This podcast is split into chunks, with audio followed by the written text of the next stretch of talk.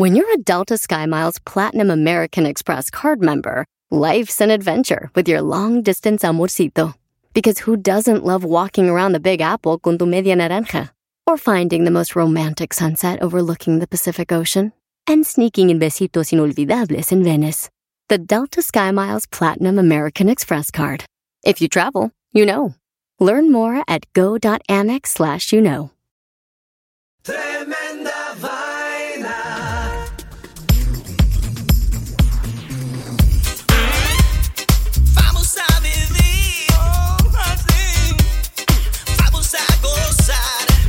Hola amigos, bienvenidos a Tremenda Vaina, el show donde escuchas cuatro historias absolutamente increíbles. pero solo una es falsa, fake news. Hola, soy Danilo Álvarez Soy Román Rojas. y esto es Tremenda Vaina. En este capítulo de Tremenda Vaina, Un desastre pegostoso. Ugh. de alienígena a millonario, Demanda por existir. concierto para monos. Esto es Tremenda Vaina, episodio número 45. Y esto Empieza. empieza... ¡Ah, sí! Tremenda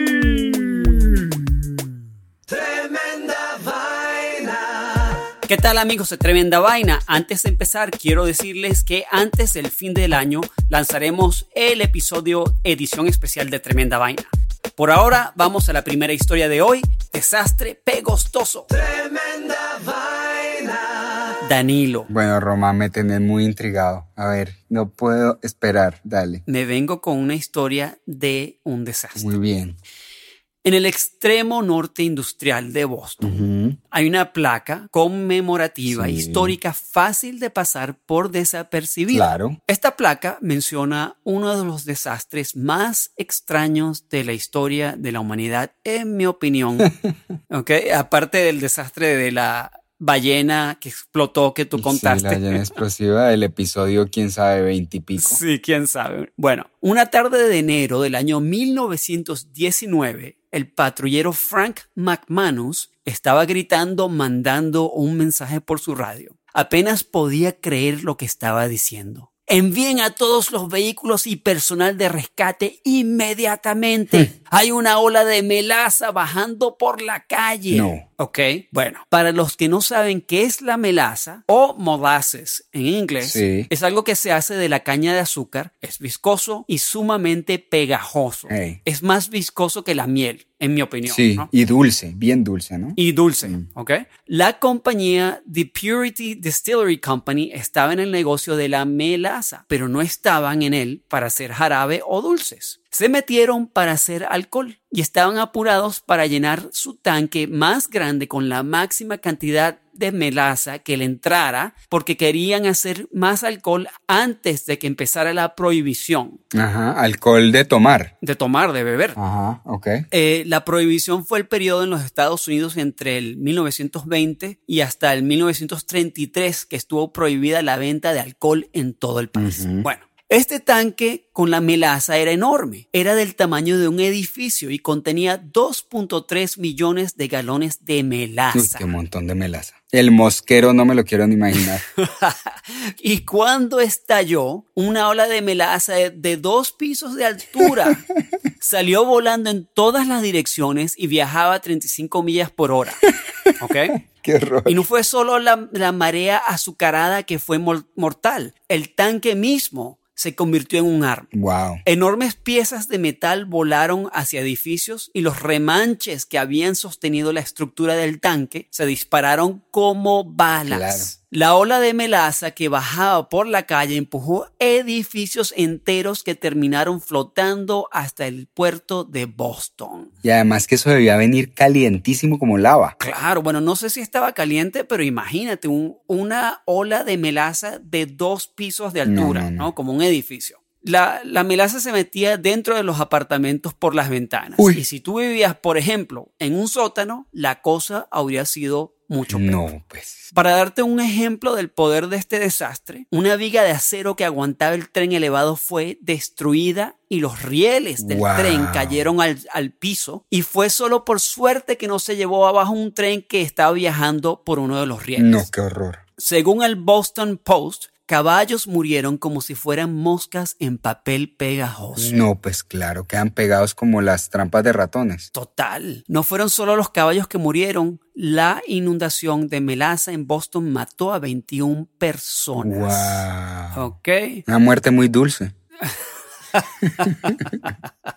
Bueno, el autor Steven Poleo escribió un libro sobre esto llamado Marea Oscura. En el libro describió que la melaza cubrió la calle hasta la cintura, a nivel de cintura, No. y se arremolinó y burbujeó alrededor de los escombros. El desastre causó 100 millones de dólares en daños en el dinero de hoy. Dios. Este mega lío fue culpa de la empresa The Purity Distillery Company. Fueron extremadamente negligentes y sabían que había un problema. El tanque había sido construido con el metal equivocado No. fue construido a la mitad del grosor que debió haber tenido. Por la noche, Danilo, los vigilantes se quejaban de que crujía. No, o sea, eso era una crónica de una muerte anunciada. Sí, total.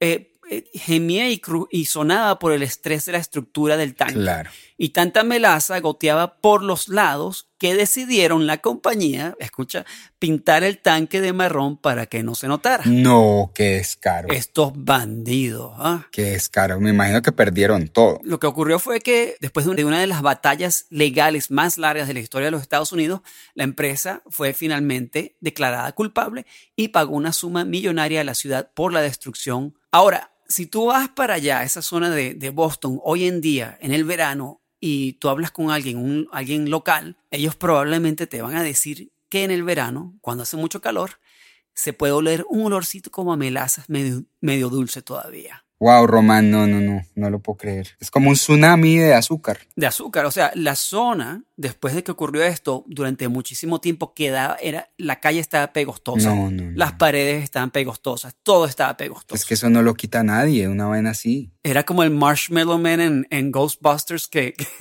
Cuando lo explotan. fue así. Wow, Román, jamás me imaginé que había existido un desastre de esa magnitud en Estados Unidos. Qué locura. Imagínate el que estaba, es- el que estaba paseando al perrito.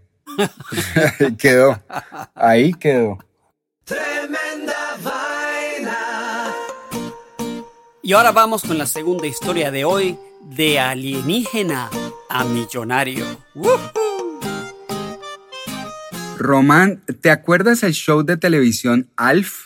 Claro, Bueno. del alien, Ese mismo. Bueno. el extraterrestre. Exacto. Bueno, para los que no se acuerdan, Alf era un extraterrestre que aterrizó en la casa de una típica familia norteamericana y ellos lo adoptaron secretamente. Este era el tema o la temática de un show muy muy popular en los noventas. Era tan popular que durante un tiempo las mujeres se hicieron el peinado del extraterrestre. Me acuerdo que le decían el copete de Alf. ¿Vos te acordás de eso?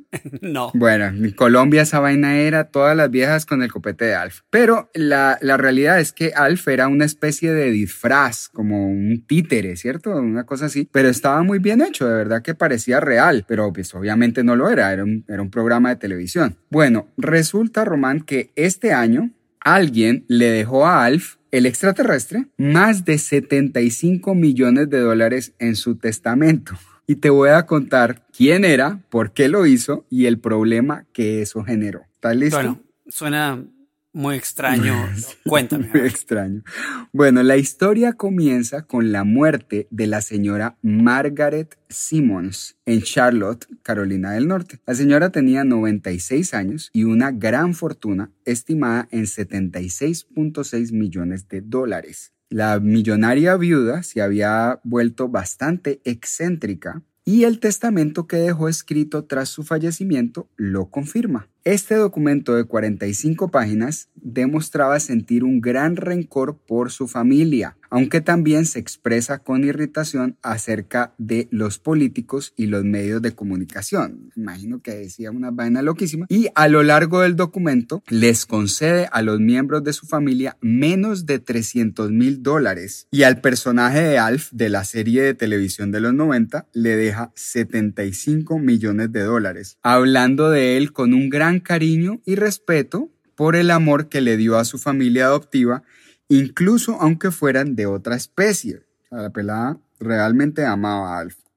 Siete de sus hijos ya han adelantado procesos legales para invalidar el testamento de su mamá, alegando que, eh, que, es ilegal debido al deteriorado estado mental de la mujer, que aunque no fue diagnosticado médicamente, se puede comprobar por su decisión. En declaraciones a la prensa, el abogado de uno de sus hijos dijo lo siguiente. La mujer le dejó 125 mil dólares y su casa al perro, 75 millones a un títere extraterrestre, pero solamente retratos y una colección de estampillas a su familia. ¿Eso le suena acuerdo a usted? Esa es la declaración del abogado. ¿Cómo le vas a dejar si Alf es un personaje? Bueno, mira, exacto, ese es el pedo. E, el asunto es que en caso de ser hallado legalmente válido, el testamento de la señora Simmons genera una complicación bien grande, ya que varias partes podrían técnicamente reclamar la herencia, entre ellos el que manejaba el títere, los escritores del show los productores, la compañía de producción y la programadora. Y de ser declarado ilegal, de todas formas, la familia pasará años en batallas legales antes de que se les entregue el dinero. Lo divertido, Román, para mí, es que quizás esta señora se fue al más allá pensando que con el dinero Alf lograría regresar de vuelta al planeta Melmac a reunirse con su familia o tal vez se fue pensando el enredo de otro mundo en el que dejó a sus odiados parientes, quienes seguro estaban esperando con ansias el momento de su muerte. Al planeta Melmac. ¿Te acordás del planeta Melmac? No me acuerdo, pero a mí me da mucha risa, como siempre, en los shows de televisión cuando alguien viene de, viene de otro planeta, el nombre siempre es rarísimo. Sí, bueno. Nunca es como la Tierra o Marte o Venus, no, Melmac. No, y eso que a este no le pusieron disque Melmac 075, porque normalmente le ponen disque números. Pero no, este venía del planeta Melmac y allá tenía su familia. No sé si vos te acuerdas, pero yo me acuerdo bien del show. Yo era bien fan del show. Nunca tan fan como para dejarle 75 millones de dólares a Alf, pero bueno. No falta. Bueno, si estaba de chiflada la señora que dijo, bueno, con esos 75 millones de repente va a Elon Musk y le hace un cohete y lo manda para Melback. El pobre debe sentir que le hace mucha falta a su familia, así como a mí, malditos desgraciados. Hacer un GoFundMe para regresar a Melback. Vamos a comerciales y ya regresamos con tremenda vaina.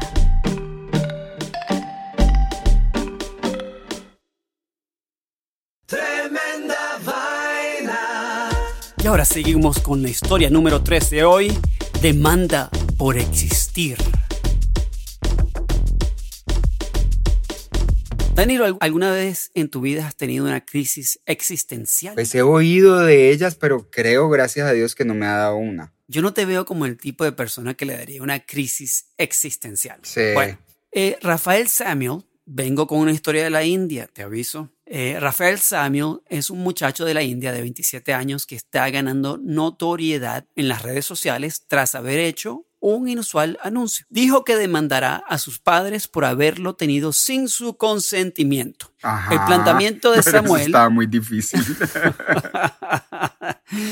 explicado a través de su página en Facebook y su canal de YouTube es que sus padres, a quien asegura amar, lo tuvieron para su propia alegría y placer, ah.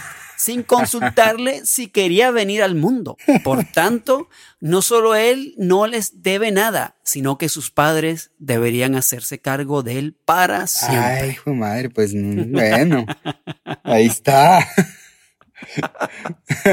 bueno, sí, e, entonces dice Samuel, si no nos traen al mundo sin nuestro consentimiento, deberían mantenernos por el resto de nuestras vidas. deberían pagarnos por vivir, afirma. Y, y va aún más lejos. Escucha, no es obligar a un niño a entrar en este mundo y luego obligarlo a seguir una carrera equivalente al secuestro o la esclavitud. Bueno, está siendo un poco dramático el man, pero bueno, sí, entiendo. Bastante, bastante.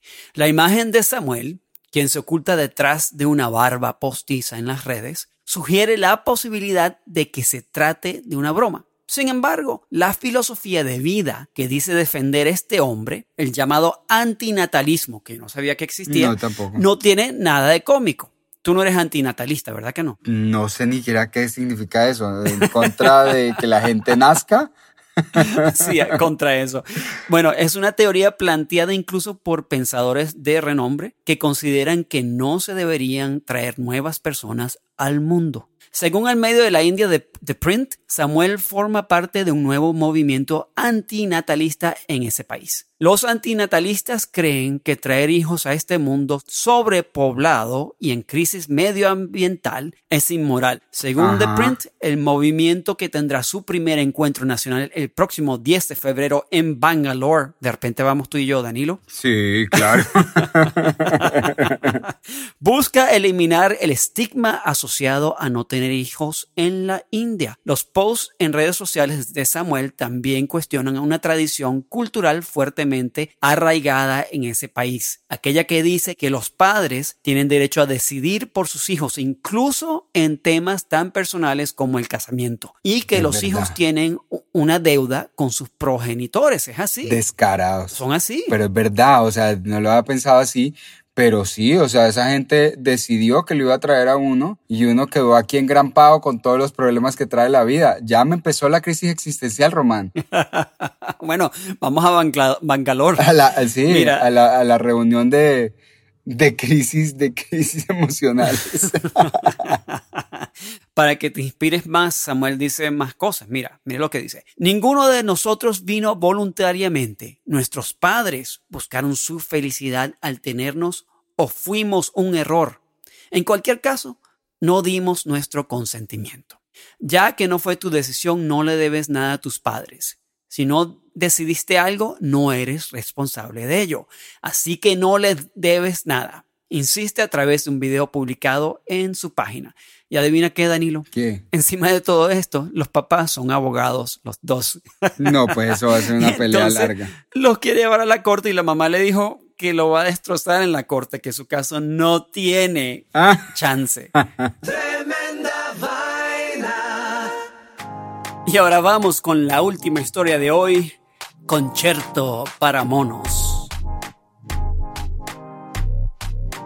Román, cuando yo estaba pequeño, uno de los cuentos infantiles que más me gustaba era el del flautista de Hamelin. Ah, a mí también. Bueno, si lo recuerdas, era acerca de un flautista que todo el pueblo ignoraba hasta que un día hubo una gran invasión de ratas. La gente estaba desesperada. Entonces el flautista empezó a tocar su flauta y esto hipnotizó a las ratas que lo siguieron hasta las afueras del pueblo. Y con eso el flautista se volvió un héroe. La historia que te voy a contar, Román, es la versión del flautista de Hamelin en la vida real, pero no con una flauta, sino con un piano. Y no con ratas, sino con monos.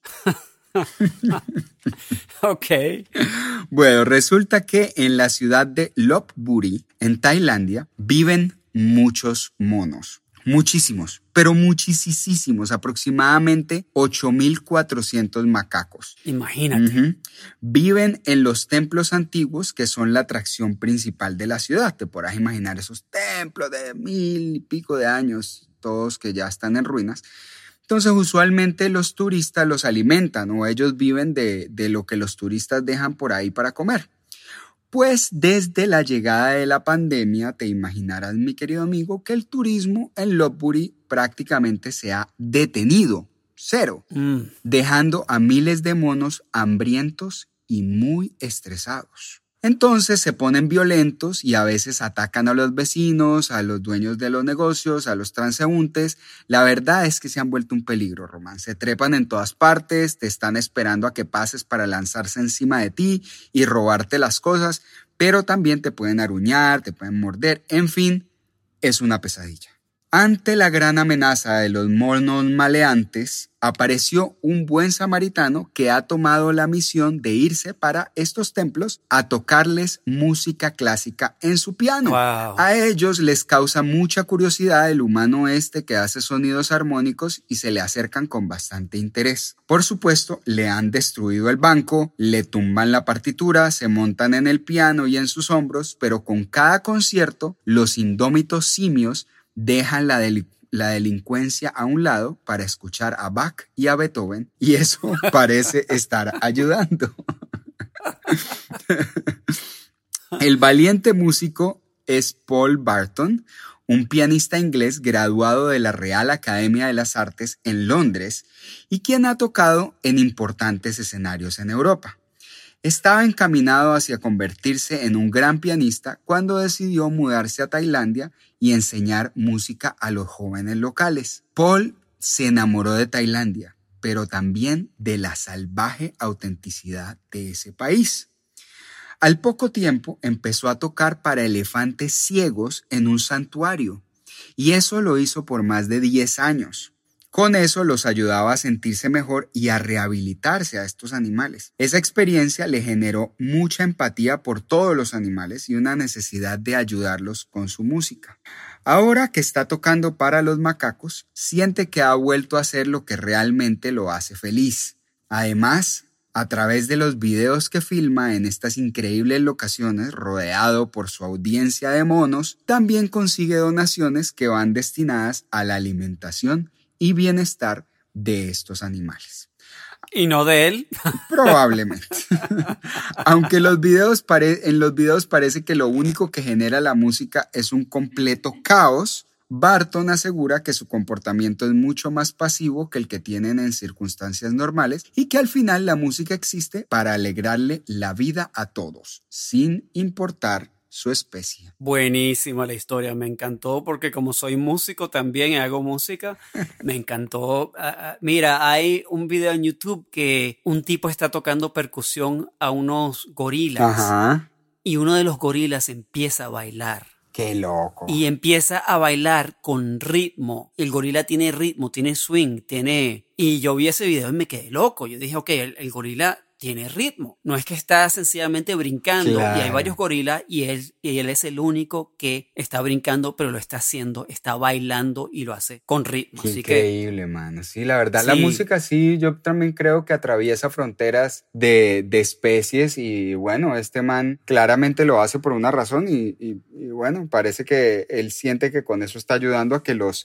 a que los monos se calmen, se distraigan y no estén pues creando el caos por la ciudad. Tremenda vaina. bueno, entonces llegó la hora cuchicuchesca. Ahora chimenguenchón, así es, Román. Esta es, y vamos a revelar de estas cuatro historias cuál es falsa, cuál es el fake news y sabremos si tú la adivinaste o si te lo metimos. El cuento, el cuento, el cuento. No otra cosa. Otra cosa, ¿no? Entonces, la primera historia de hoy fue un desastre pegostoso. acerca del gran desastre que ocurrió en Boston cuando una fábrica de melaza, cuando un tanque de melaza gigantesco se reventó y rodaron toneladas de melaza por las calles de Boston. La segunda historia de alienígena a millonario. Acerca de una señora en North Carolina que antes de morir le dejó toda su fortuna al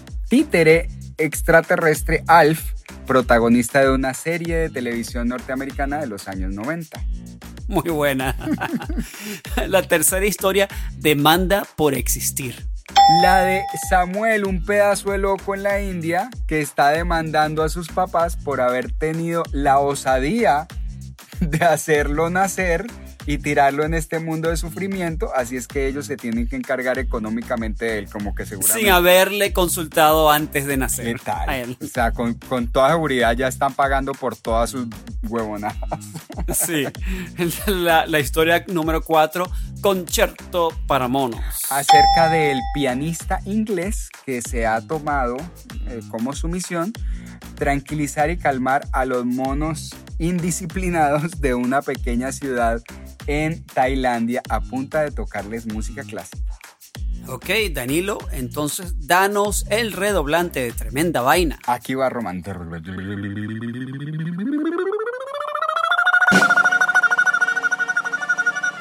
La historia falsa del episodio de hoy es... De alienígena a millonario. Ah, a mí me gustaba esa historia, yo quería que fuese verdad.